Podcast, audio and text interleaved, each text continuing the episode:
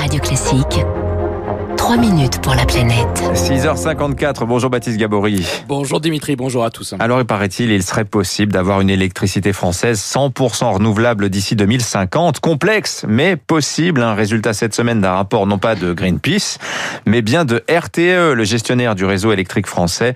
Rapport qui fera date, disait euh, hier la ministre de l'écologie Barbara Pompili. Oui, le 100% renouvelable entre, dit-elle, dans le champ des possibles. Ce rapport était effectivement euh, très attendu un des scénarios 100% euh, renouvelables en 2050 existait déjà. L'ADEME l'avait fait en 2015, l'association euh, Negawatt également en 2017, mais pas RTE. Robin Girard est spécialiste des questions de transition énergétique, enseignant-chercheur à l'école des mines Paris-Tech.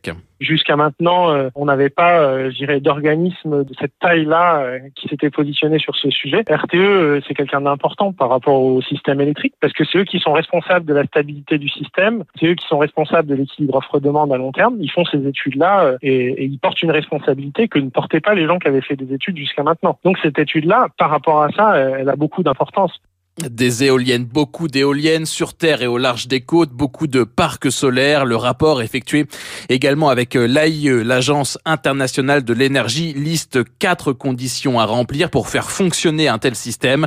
La plus importante étant de compenser la variabilité des énergies renouvelables. Hein. Comment faire par exemple lorsqu'il n'y a pas de vent pendant euh, plusieurs jours ou plusieurs semaines? Il y a les batteries, on stocke pendant quelques heures euh, une production photovoltaïque le jour par exemple pour pouvoir produire de l'électricité le soir lorsqu'il n'y a plus de soleil. Ensuite, euh, si on a des besoins euh, de stockage euh, plus long terme, à ce moment-là, ça passe par du gaz vert. Ça peut être de l'hydrogène qu'on a produit à partir de l'électricité. Ça peut être du méthane de synthèse qu'on a produit à partir de l'hydrogène, ou ça peut être d'autres formes de, biogaz. Et c'est cet ensemble de, de gaz vert qu'il faut développer des technologies hein, déjà existantes, mais qu'il faudra donc développer à grande échelle. Il faudra en parallèle une plus grande flexibilité de la demande, réussir à adapter notre consommation à la production.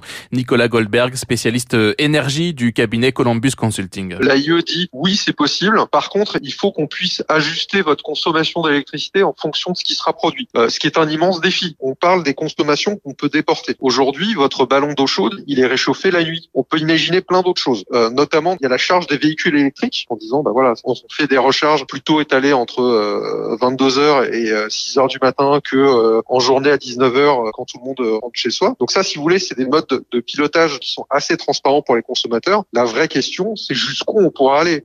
Le rapport liste huit scénarios, hein, le 100% renouvelable, le 50% renouvelable, 50% nucléaire, ou bien 80% renouvelable, 20% nucléaire. Alors où placer le curseur?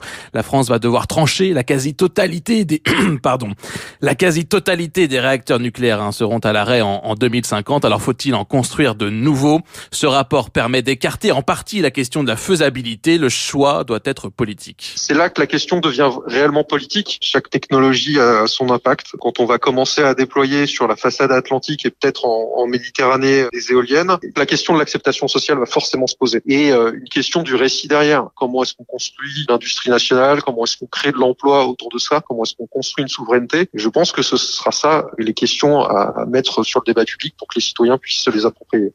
Et c'est aussi ça l'enjeu, réussir à sortir d'un débat parfois très technique pour y associer les citoyens. Une nouvelle étude plus poussée sur les différents scénarios sera publiée à l'automne prochain.